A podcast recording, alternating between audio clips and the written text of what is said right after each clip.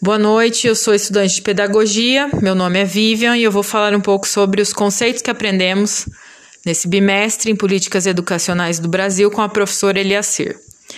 É, dentro das políticas, né, dentro dessa disciplina de políticas educacionais, as, os primeiros conceitos que a gente viu com a professora foram sobre políticas públicas, né? Para entender sobre a Constituição, ou a LDB, ou a BNCC, a gente tinha que entender o que eram as políticas públicas.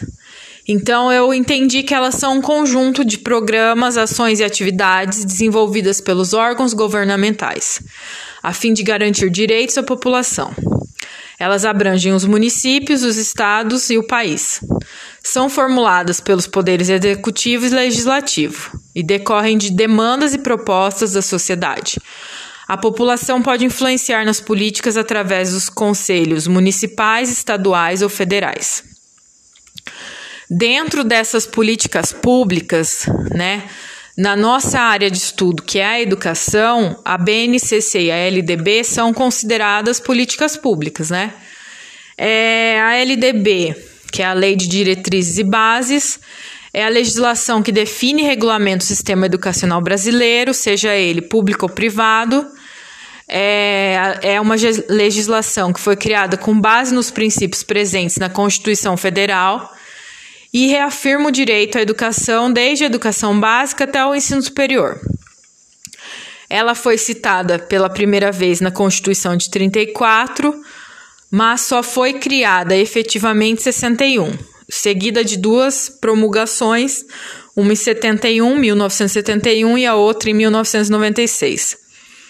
A BNCC, que é a Base Nacional Comum Curricular, ela define os direitos de aprendizagens de todos os alunos do Brasil. É, ela determina os conhecimentos e as habilidades essenciais que todos os alunos e alunas têm o direito de aprender. Ou seja, todos os alunos, independente da região do Brasil, de classe social, de raça, credo, eles devem ter os mesmos conteúdos e o mesmo direito de aprendizagem. É, ela passou por diversas ver versões, né? A, a BNCC foram três ao todo, mas ela foi homologada em dezembro de 2017 pelo MEC. Na teoria, ela ajudaria a combater as desigualdades e, a garantir, e garantiria os direitos de aprendizagem dos estudantes. Mas, infelizmente, na prática acontece outra coisa, né? É, apesar da elaboração dos currículos locais, Infelizmente, os governos ainda interferem na dinâmica das escolas e dos professores. É, apesar da LDB, né, dizer isso, que, que as escolas têm que ter essa autonomia, a BNCC também, falar pra gente que as escolas têm que, né, é, ter essa autonomia de criar o seu currículo é, de acordo com, com os alunos que ali estão na escola, né? De, de acordo né, é, com as desigualdades que existem dentro da escola, a gente percebe que o governo, tanto o município, né? Quanto o governo estadual e o federal, eles ainda interferem, né? Dentro das escolas.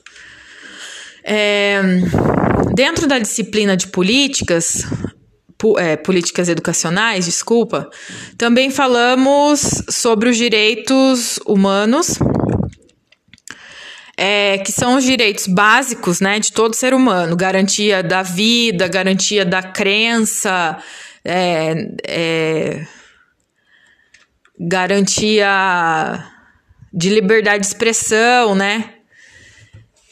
e do alimento, de ter moradia, é, são uns dos direitos garantidos né, pela ONU dentro da Declaração Universal de Direitos Humanos, onde todos os seres humanos nascem livres e iguais em dignidade e direitos. Dotados de razão, de consciência, devem agir uns para com os outros em espírito de fraternidade. É, direito à educação também, né? Tá dentro aí do, da Declaração Universal dos Direitos Humanos. Mas a gente sabe que ainda é, apesar da gente ter todas essas garantias, né, na Constituição, dentro desse, dessa declaração da ONU, é, não é bem isso que acontece. Por exemplo, a gente teve, acho que agora dia 28, né, que foi o dia do orgulho do orgulho LGBTQ+, é LGBTQIA+. E apesar de, deles também, né, terem essas garantias, esses direitos e os deveres, a gente percebe a, a, que as pessoas não aceitam, que as pessoas não veem com eles como parte da nossa sociedade, né? Então essa esse espírito de fraternidade na prática é, ele não existe, né? A gente vê ainda desigualdade social, a gente vê essa questão aí da homofobia, da transfobia, da do machismo ainda que é muito forte no Brasil principalmente, né? O racismo, a gente estava até conversando sobre isso na aula de psicologia, como é como é é estrutural isso, né? Passa de pai para filho, que vai para o neto e, e não acaba nunca, né? Apesar de todos esses direitos, de todas essas garantias que a gente tem, parece que, que é só um papel ali que não vale nada, né? Na, na prática, as pessoas não entendem assim sobre empatia e humanidade. É, dentro, né, continuando aqui, dentro das políticas educacionais, a gente também conversou sobre o Fundeb, que é um conjunto de fundos, é, são 26 estaduais e um federal, que, que ajuda na, na manutenção da educação básica. Ele serve como pagamento de profissionais da educação, os professores. E para manutenção da escola, né, como reformas, compra de carteiras, né, de trocar porta, trocar janela, fazer a pintura da escola, tudo isso está dentro desse fundo aí que a escola pode utilizar. É, o Fundeb ele veio substituindo o Fundef, mas a diferença entre eles é que o Fundeb passou a redistribuir um conjunto maior de impostos, observando todas as matrículas da educação básica e não, as, não apenas as do ensino fundamental.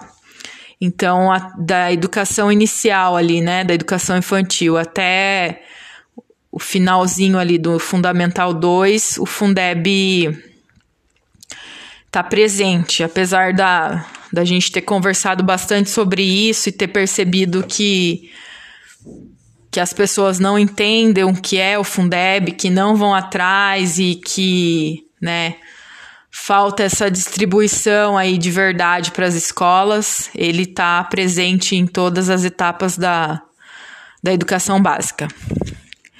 É, eu gostaria de ter mais tempo para falar sobre outras questões que me chamaram a atenção, mas eu acho que seria uma conversa bastante extensa e talvez, né, se eu tivesse feito o podcast, essa, essa gravação com outros alunos, seria bem mais interessante, porque haveria um debate entre a gente, mas como eu acabei fazendo sozinha, então eu acho que não tem como eu, eu ficar debatendo aqui comigo mesmo, né? É, o que eu mais gostei dentro dessa disciplina de políticas educacionais foi perceber que a gente pode sim fazer a diferença, que a gente pode vasculhar mesmo debaixo dos tapetes dos nossos gestores e saber como e onde aplicar, né? Os dinheiros de arrecadação, por exemplo, o Fundeb, né, que a gente conversou bastante. É, também consegui perceber que as políticas surgem através dos problemas, né, as políticas públicas. Elas surgem através dos problemas que a gente percebe na sociedade e que a população ela tem sim que cobrar soluções dos governantes, né? Não dá pra gente falar, é, ficar nesse conformismo assim de que ah, eu sou só uma pessoa, eu não consigo sozinha. Mas é,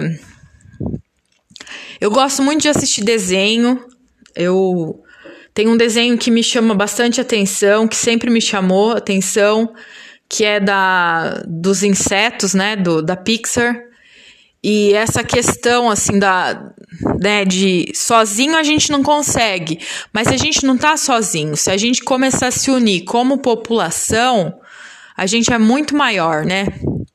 E a gente pode é, cutucar mesmo os governantes e dizer: olha, esses são os nossos direitos, está aqui na Constituição, a gente tem que cobrar. A gente não tem que ficar parado só observando. Então, é, é, o filme, né, que eu estava falando dos insetos da Pixar, ele passa bastante essa ideia de que o formigueiro ele se submetia às ordens dos outros insetos. Eu não lembro o que, que eles eram lá, se era cigarra, se era. Ah, eram os insetos, mas eles eram maiores, mais fortes, mas eram em menor quantidade.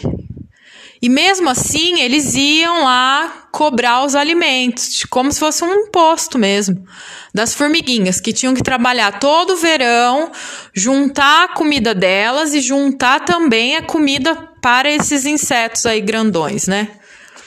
E, e uma formiga que pensou, que se rebelou, fez toda a diferença no formigueiro, porque daí no final eles se juntam mesmo, as formigas. É, é, é bonito de ver a cena das todas as formigas enfileiradas, assim, bravas, de mãos, de braços dados, né? Enfrentando aqueles, aqueles insetos maiores. Porque elas estavam em número maior. O formigueiro era um número maior. Por mais que sofressem algumas consequências, né, de talvez uns se machucassem mais que os outros, mas perceber isso que não, a gente não precisa fazer isso, a gente não precisa se submeter às suas ordens, né? Isso é bastante interessante, assim. Eu acho que falta bastante isso no Brasil ainda. Falta a gente entrar mesmo de cara nas políticas, porque a gente acha assim, ah, política não gosto, não é minha praia, mas tudo é política na vida, até o amor é, é, é político. Então a gente é, é, foi bastante gratificante mesmo ter essa disciplina. É, eu tenho que revisar bastante coisa ainda, mas é, me deu essa essa essa fome assim, né, de querer saber mais e de querer falar não, eu tenho direito sim, eu posso movimentar pessoas e, e buscar soluções, né, problemas do bairro, problemas da escola das minhas filhas. Então, eu acho que políticas educacionais ela é uma disciplina extremamente importante e que deveriam, né, eu não sei se nas outras licenciaturas da educação, assim, tem políticas educacionais, pelo menos quando eu fiz letras espanhol, eu não lembro de ter no currículo, mas ela, ela deveria estar presente em todas as, as, as, os cursos, né? Independente de qual seja o curso. Porque as pessoas têm que entender que que sim, a gente tem direito, a gente tem dever, mas a gente tem que estar tá engajado dentro da, das políticas, né? E é isso. Vou me despedindo, boa noite, até mais.